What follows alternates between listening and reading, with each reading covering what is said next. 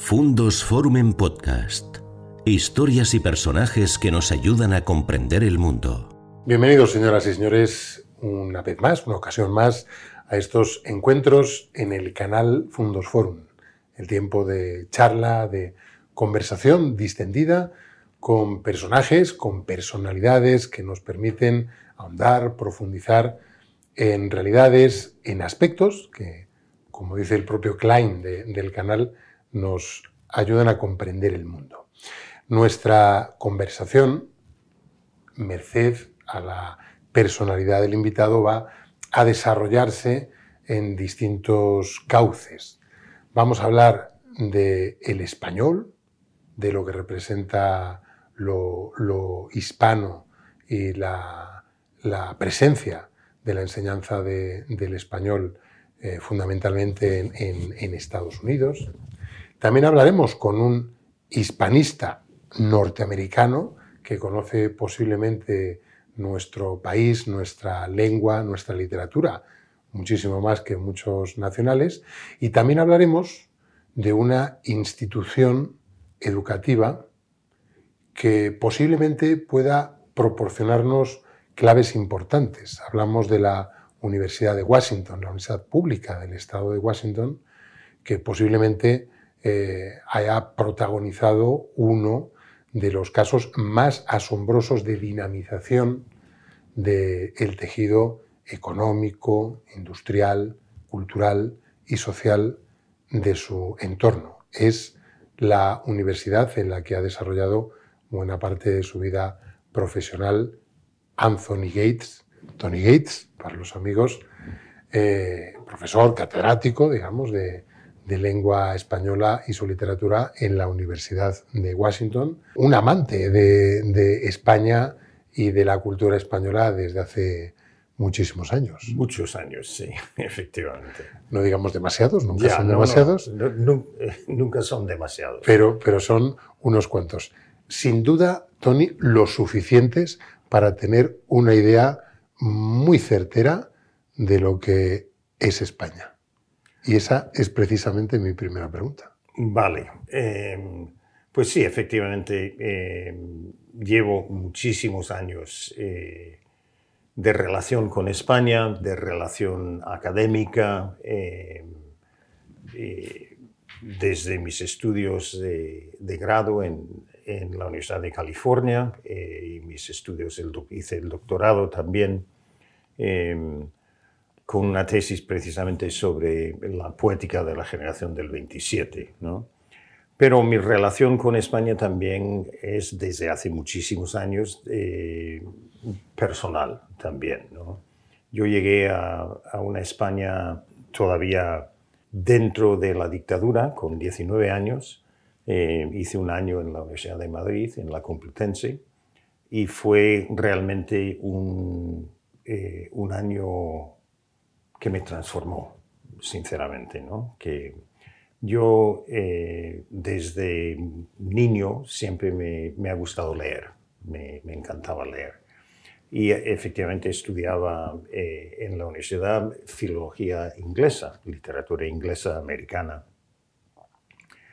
y había seguido estudiando lengua española también, ¿no? Pero cuando hice esa experiencia de vivir en Madrid durante un año, eh, fue realmente lo que me, cambió y desde entonces pues me he dedicado eh, plenamente al estudio de la, más que de la lengua, de la literatura y la cultura españolas, ¿no? sí, entonces pues sí se puede decir que conozco España, ¿no? Pero quizá España me conoce a mí también, más que yo a España, ¿no? Es, es una relación bidireccional, evidentemente, ¿no? Sí. Eh, esa aproximación, obviamente, te ha proporcionado eh, una perspectiva, también perspectiva interesante, perspectiva dual, la de la proximidad y la de la lejanía, ¿no? El seguir eh, la evolución eh, de España desde los Estados Unidos, el, visitar España con, frecuencia posiblemente te da otros elementos de, juicio, ¿no? Para ver el contexto de España, ¿no? Desde esa España tardo-franquista que conoce un joven californiano de 19 años a lo que es la España europea y de vocación universal del siglo XXI. Pues sí, el cambio ha sido dramático, ¿no? Dramático. Ahora, tengo que decir que em, esa primera experiencia mía en España, em, que estuve el curso de 65-66, ¿no? el, el, tardo franquismo, como tú bien has dicho, em, por una parte, pues fue eh, paradójicamente dentro de una dictadura fascista, con policías o eh, soldados armados prácticamente en cada esquina, eh, fue paradójicamente mi primera experiencia de, libertad personal, ¿no? en el sentido de que, eh, curiosamente, ¿no? yo me crié en una familia muy liberal en California, con toda libertad para hacer lo que, lo que me apeteciera, ¿no? pero llegué a España a vivir por mi cuenta con una beca de la Universidad de California que me daba dinero para viajar, eh, para experimentar, para conocer cosas. ¿no? Entonces fue esa, esa experiencia en ese sentido de, libertad personal ¿no? que experimenté. Y, y porque posiblemente la sensación más plena de libertad, curiosamente, se experimenta en los movimientos contra el totalitarismo. ¿no? De hecho, posiblemente en, ese contexto del, del, tardofranquismo, donde la oposición al régimen, desde la oposición política, a la oposición social, también a la oposición cultural, que indudablemente los grandes exponentes culturales españoles lo eran como grandes activistas antifranquistas, hace que posiblemente esa experiencia te, de, eh, no, del contraste de la libertad de, un Estado como el de California, en un país como el Estados Unidos, sino una España sometida a un régimen totalitario, pero en el que se desarrolla todo ese movimiento que finalmente alumbra todo lo que se produce como consecuencia de la transición. Claro. Sí, efectivamente, en, la Complu, pues yo tomé contacto con, eh, con grupos de resistencia, eh, hasta corrí delante de los grises en, algún momento, ¿no? Eh, aunque me dijeron eh, los directores de nuestro programa que, que, anduviera con cuidado, ¿no? Que no me metiera en, en, líos. pero sí, efectivamente, y luego el contacto bueno, contacto personal en algunos casos y el contacto con el exilio, con los, españoles del exilio, a través de, su obra, de sus escritos. ¿no? También fue muy importante, em, hasta tal punto que eh, varios años después volví a Madrid con una, beca Fulbright para eh, hacer investigaciones para la tesis doctoral y tuve la inmensa suerte de poder ir, fui de vacaciones a Roma, eh, vacaciones de Semana Santa, de primavera, con una carta de presentación a Rafael Alberti. Y tuve la, la suerte de conocer a Alberti en ese momento em, y de mantener una amistad con él a lo largo de los años, hasta, hasta prácticamente hasta el año de su muerte. ¿no? Entonces ese fue eh, para mí... Eh, algo enorme, ¿no? Eh, tremendo. Y el hecho de que me acogiera con, con cariño, con amistad, eh, fue, fue fundamental, ¿no? porque era la voz de la España peregrina. ¿no?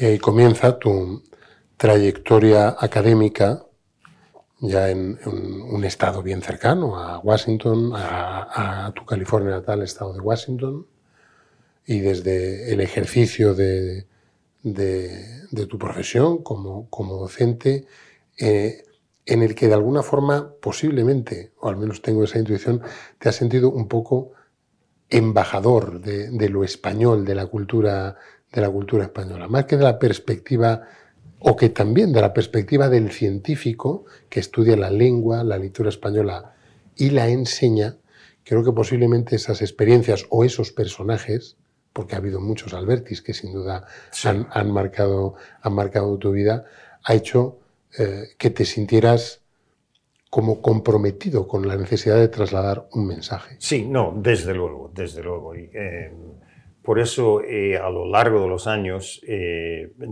desde la Universidad de Washington, pero en mis, mis trabajos anteriores, cuando terminé el doctorado en Berkeley, cuando estaba terminando, mi primer trabajo fue en Princeton, estuve cuatro años ahí, después en Dartmouth College, eh, eh, varios años, y, eh, y luego ah, me trasladé a la Universidad de Washington, más cerca de, de, mi tierra, ¿no? de, California.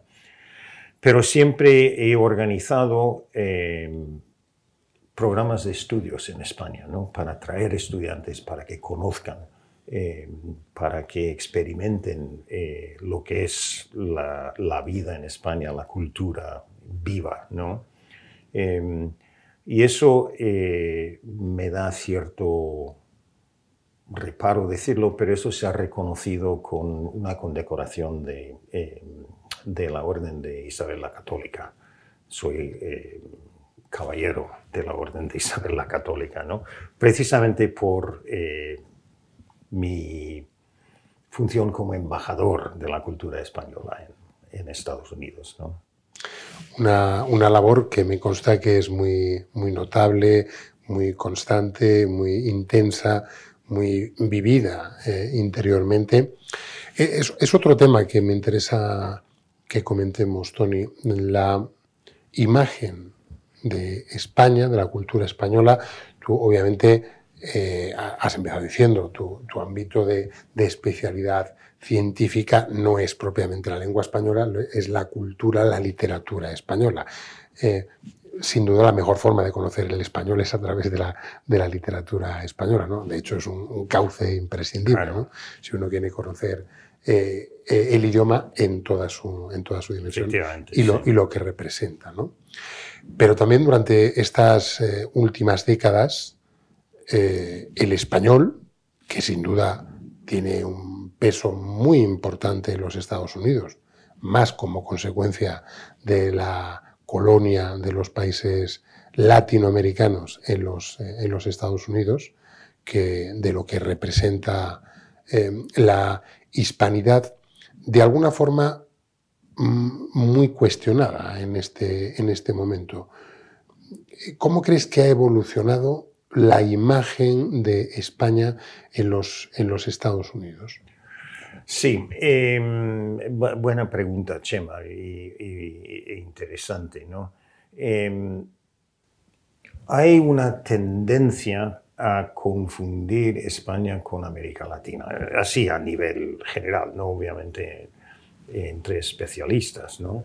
Entonces, em, eh, pero es indudable que ahora la segunda lengua de Estados Unidos es el español.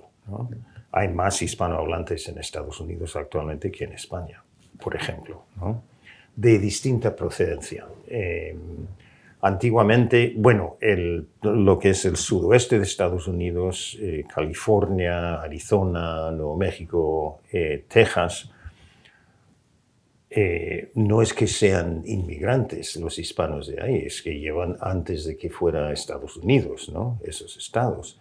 Em, formaban parte de México, de, bueno, y, antes de España. ¿no? Em, pero en los últimos años, pues, bueno, ya a partir de la Revolución Cubana en, la costa del Atlántico, eh, sobre todo en Florida, pues ha habido una tremenda población eh, cubana. Puerto Rico es, otro, eh, es otra historia, porque Puerto Rico es muy interesante. Eh, no es país independiente y tampoco es Estado. ¿no? Es, es una colonia de Estados Unidos, aunque no se llame así. Estado libre asociado, pero, Exactamente, realmente es, un régimen cuasi colonial. Es, es colonial. ¿no? Y entonces, pues hay más puertorriqueños actualmente en Estados Unidos, en el área de Nueva York, eh, que en la isla en sí. y hay un, un, trasiego constante entre la isla y, el continente. ¿no? Y, pero luego de, ha habido una nueva ola de, de inmigrantes centroamericanos también. ¿no? Entonces hay un poco de, todo y es fascinante. ¿no? Y no soy el único que alega que el español no es en Estados Unidos una lengua extranjera. Es la segunda lengua del país. También se ha producido un, fenómeno muy interesante eh, lingüísticamente que es el Spanglish. Eh, que se practica muchísimo en, Estados Unidos, ese híbrido eh, con base en español, pero con mucha influencia eh, del inglés, ¿no? vocabulario de todo tipo, ¿no? que, es, que es muy interesante. los puristas dicen que no, no, no, no, eso no puede ser. Pero las lenguas son, los idiomas son orgánicos, son seres vivos, ¿no? Si no, todos estaríamos hablando neandertal o en el mejor de los casos latino, latín, ¿no? Ocurre también el caso contrario, ¿no? La propia eh, Real Academia Española ha normalizado muchísimos eh, anglicismos que de facto están incorporados al, lenguaje. Exactamente. De alguna forma, lo que está en el habla cotidiana, lo que está en la calle, tiene que estar en las academias y tiene que estar en los libros. Sí, exactamente, aunque tarden. la, Real Academia, eh, que hace una labor extraordinaria, sin embargo, lleva retraso con la mm. práctica diaria, ¿no? de la práctica lingüística. Pero es curioso, ¿no? También se ve mm, el Spanglish eh, en España, en León también, ¿no? La cuna del... Del parlamentarismo. sí, y, del, y de la lengua española, ¿no? Una de las cunas, ¿no? Dicen, dicen, algunos. Em, pero es una conversación que, que tengo con, con, mis alumnos, ¿no? Vas a un bar, eh, ¿qué música escuchas? el 90% es pop americano, ¿no? Em, vas por la calle y ves camisetas con inscripciones en qué idioma, en inglés, ¿no? Etcétera, etcétera, etcétera. Es decir, la, em, eh, también hay una, especie, una suerte de, de eh, Spanglish aquí también, ¿no? Em, no solo anglicismos, sino eh, sobre todo, yo diría, elementos culturales, mm. que llama mucho la atención. Centremos en, Estados Unidos, tu país, en, el peso de la, de la cultura hispana y en canalizar a través de lo que representa la hispanidad, lo hispano en los Estados Unidos, las relaciones eh, entre España y Estados Unidos, porque España mm, tradicionalmente ha ejercido de puente entre Europa, entre la vieja Europa y el mundo hispano, hispanoamericano. Eso eh, lo percibes en, Estados Unidos que aún es tener esa referencia de la vieja Europa, de lo que representa España en, Estados Unidos como vínculo entre Iberoamérica y Europa? Em, no tanto, yo diría que no tanto. Es decir, el, Instituto Cervantes tiene eh, tres sedes, cuatro sedes importantes, cuatro centros importantes en, em, en Estados Unidos, en Chicago, en Albuquerque, en eh, Nueva York y ahora se va a inaugurar en Los Ángeles, que bien merecido. ¿no? Y luego en la Universidad de Washington tenemos un aula Cervantes, una, digamos un centro más, eh, más pequeño dentro del, de la universidad. Entonces el, el, Instituto Cervantes eh, hace una labor de conexión ¿no? con, la cultura, eh, con la cultura española en Estados Unidos, más que con la, con la hispana. ¿no? Aunque hay obviamente Em, auspicia y organiza eh, encuentros de todo tipo, culturales, literarios, entre eh, eh, españoles, latinoamericanos e hispanos de Estados Unidos. Em, pero yo creo que España sigue siendo algo exótico en Estados Unidos. No, es, eh, no es París, no, es Berlín. Em, eh, tiene algo, eh, un poco la, la, imagen exterior que promulgó el franquismo de España, ¿no? el, flamenco, ley eh, el turismo de sol y playa. Sí, claro, exactamente. Eh, eh, toda la, costa del Mediterráneo, por ejemplo. Em, entonces es, pero el, turismo americano viene y siente interés.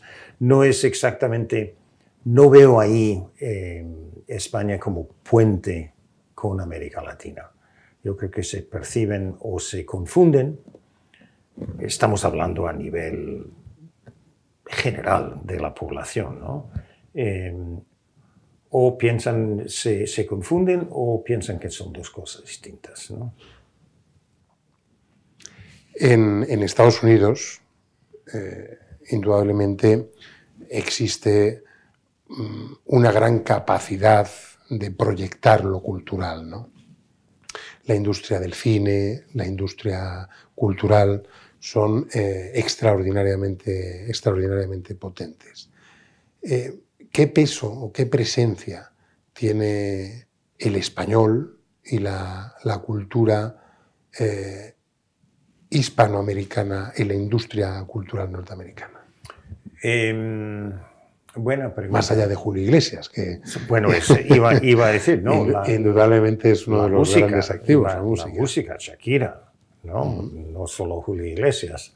Em, por una parte la música, depende también em, de qué parte de, los Estados, Unidos, estamos hablando, porque es, como sabes, es muy diverso. Mm, eh, somos un país muy grande y muy diverso, ¿no?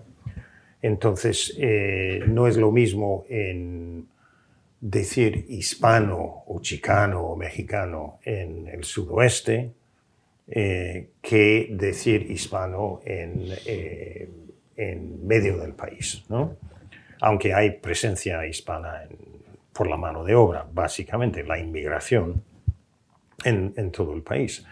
Y la cultura del Caribe que se encuentra en, entre Florida y Nueva York, subiendo por la costa del Atlántico, es, eh, tiene poco que ver con la cultura eh, mexicoamericana, mexicana y centroamericana que se encuentra en el oeste del país. ¿no?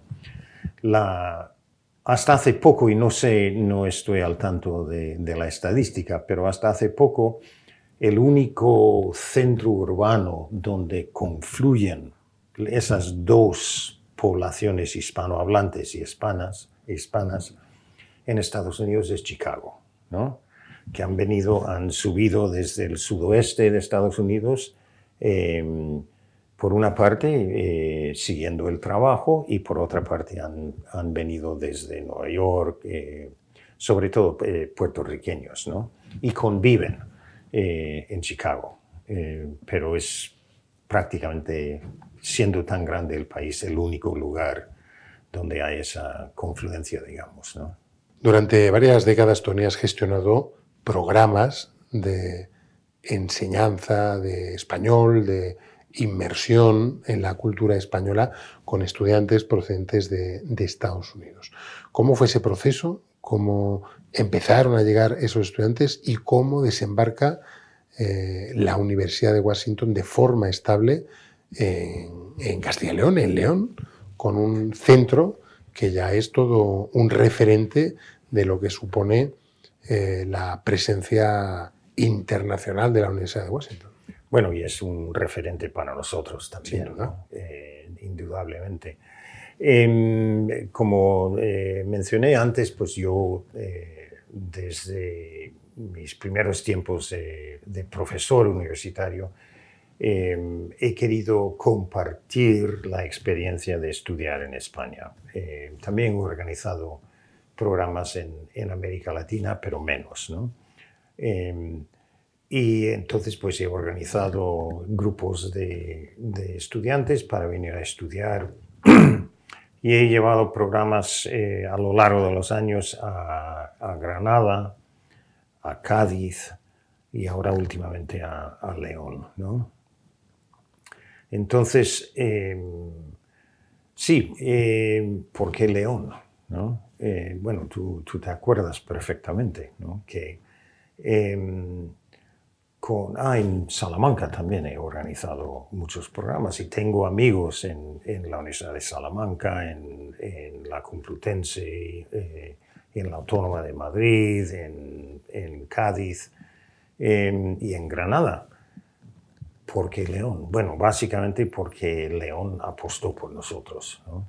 Em, y eh, realmente ha sido pues un, un, tesoro para nosotros estar aquí, sinceramente. Eh, otras, otras universidades españolas puede que tengan eh, más prestigio o, que estén conocidas en el exterior más que, que León pero eh, León realmente apostó por nosotros, ¿no? Eh, con, eh, yo me acuerdo, sería el 2005 que vino la, la primera delegación de Castilla y León a, Seattle, organizada por, la visita fue organizada básicamente por Luis Fernando Esteban, el, cónsul honorario de España en, en Seattle, donde hubo eh, representación del, gobierno, eh, industria y universidad. Y fue el primer contacto que tomé con la Universidad de, León. Me invitaron, eh, el director de FEGULEM en aquel entonces, Antonio Alonso, me invitó a, visitar León, a conocer la universidad, cosa que hice y de ahí empezó, arrancó el, el primer grupo de estudiantes. ¿no? Em, y luego ya en el 2010 fue cuando tomamos posesión, por así decirlo, nos instalamos en el torreón renacentista del, Palacio del Conde Luna, que es, eh, es un referente para, para la Universidad de Washington también. Eh, desde, desde 2010 hasta hoy, han pasado más de 1.200 alumnos de la Universidad de Washington por, eh, por León, por el Palacio Conde Luna y eh, el Centro de Idiomas. Pues son los mejores embajadores de León en, en Seattle.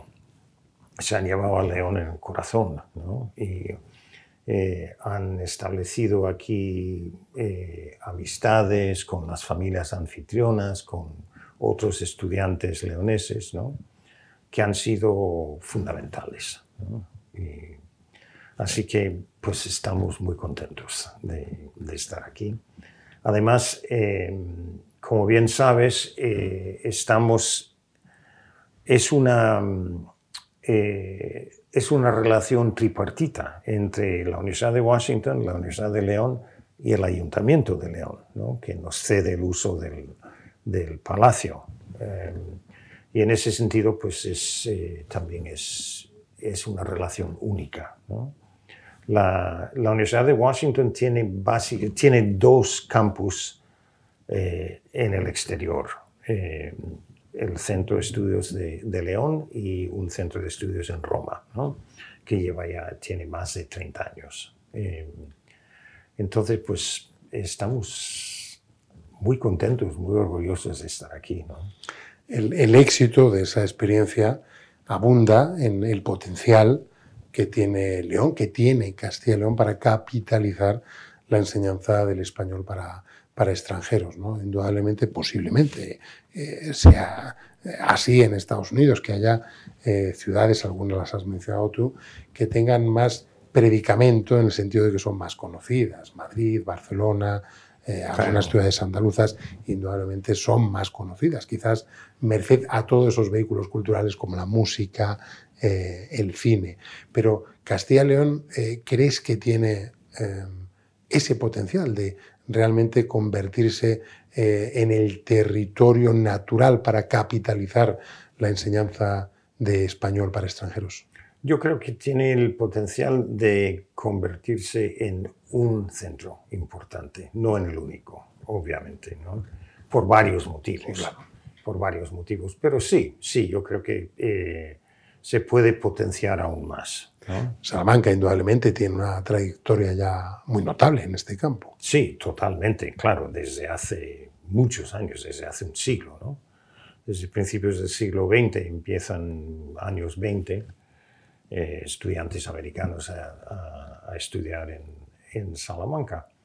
Em, y no quiero hablar mal de, Salamanca, ni mucho menos. Tengo grandes amigos ahí en, la universidad y recuerdos muy gratos de mis estancias en, Salamanca. Pero eh, vas por la Rúa en junio y oyes hablar más japonés e inglés que español, literalmente, ¿no? Cosa que no es el caso en, León, ¿no? Y aunque ya con el camino en, las últimas semanas se nota mucho más, ¿no? Eh, pero van de paso los, y, peregrinos. Y me gustaría acabar esta conversación, Tony, hablando de, tu universidad, el, el, ámbito en el que has desarrollado gran parte de tu, de tu trayectoria profesional, eh, la universidad, que eh, nos ha permitido disfrutar de todos esos estudiantes norteamericanos año tras año, de mantener ese, ese flujo, esa, esa vía de, de, comunicación bidireccional de la que han surgido, eh, a mí me consta, a ti también, otros proyectos empresariales de gentes que han eh, aprovechado la oportunidad que representa el establecimiento de relaciones que de lo cultural pues han dado el salto a otros, a otros ámbitos y eso indudablemente pues indica que vivimos en un mundo no solo global sino en el que todo está interconectado y algo que ocurre en la cultura tiene repercusiones en lo económico y, Efectivamente, y viceversa. Tu universidad, la Universidad Pública del Estado de, de Washington, eh, al norte, prácticamente, bueno, no, prácticamente, fronterizo con, Canadá.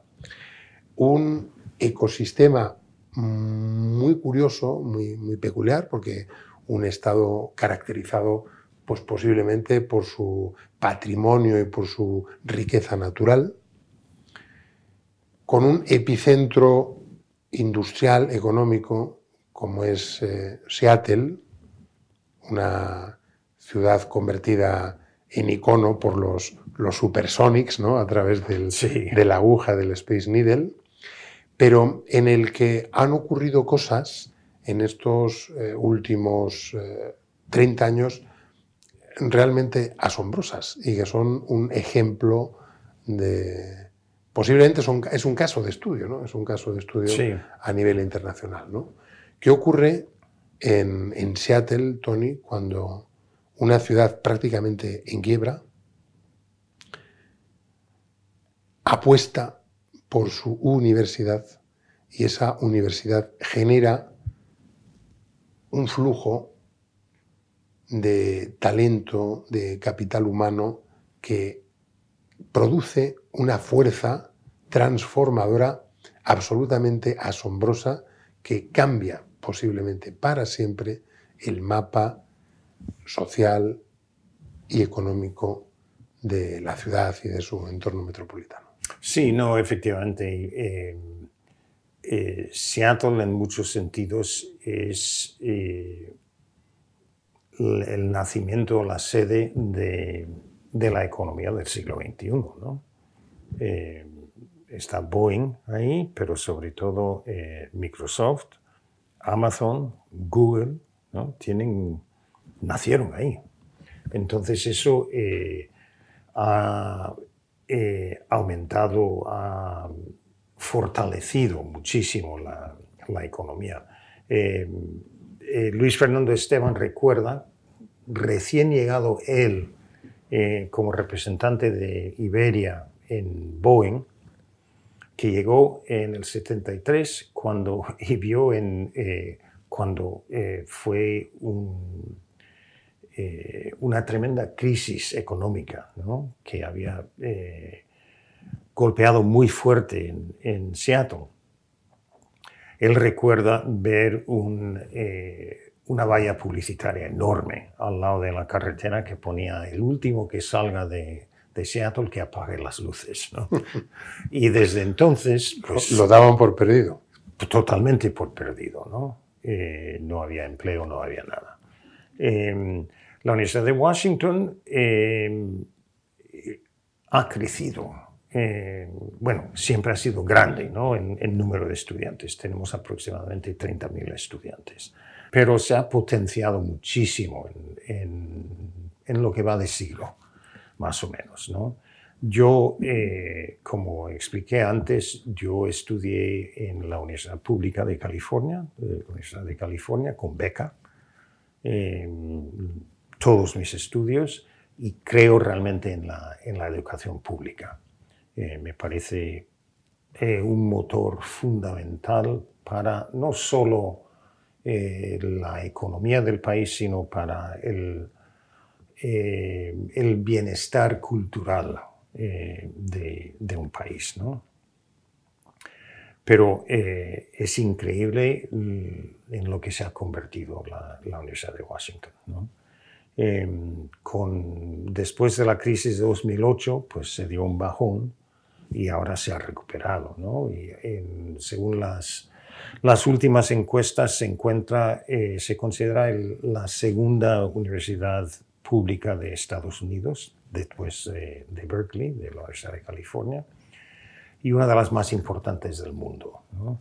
Em, y eso ha sido pues gracias a, los profesores, a los investigadores, y eh, sinceramente em, también se debe mucho a, la rectora, a la presidenta Ana Mari Cauce, que tú has conocido también, em, con eh, una visión, ¿no? una visión de excelencia. Em, y pues la verdad es que para mí es un, motivo de orgullo eh, formar parte de esa, una mínima parte de esa, de esa universidad y un mensaje, una enseñanza, la conexión entre universidad, empresa y sociedad, que tan buenos frutos dio en su momento en Seattle, en Washington, y tan buenos frutos ha dado también en León, con esa conexión entre las universidades y, la, y, la, sociedad civil, porque no nos olvidemos que buena parte del éxito de, de esos programas de la enseñanza del español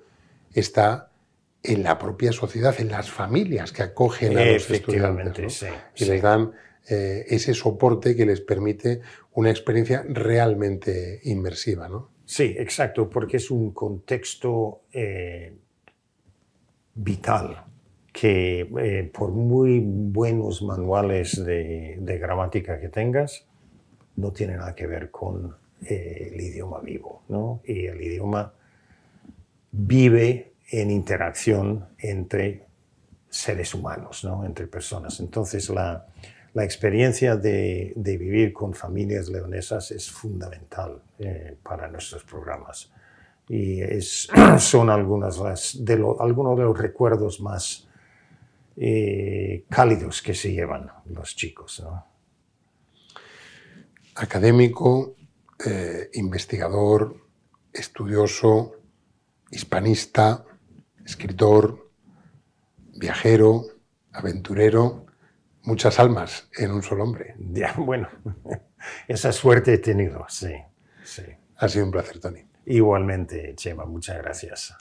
Pues con esta maravillosa conversación, deliciosa conversación que hemos mantenido con un viejo amigo y, naturalmente pues un, un referente en, en, su ámbito y que nos ha permitido acercarnos a todas esas realidades, a, la enseñanza de la lengua, de la cultura española, lo que representa la hispanidad o lo hispano en los Estados Unidos y esa gran institución universitaria como es la Universidad de Washington.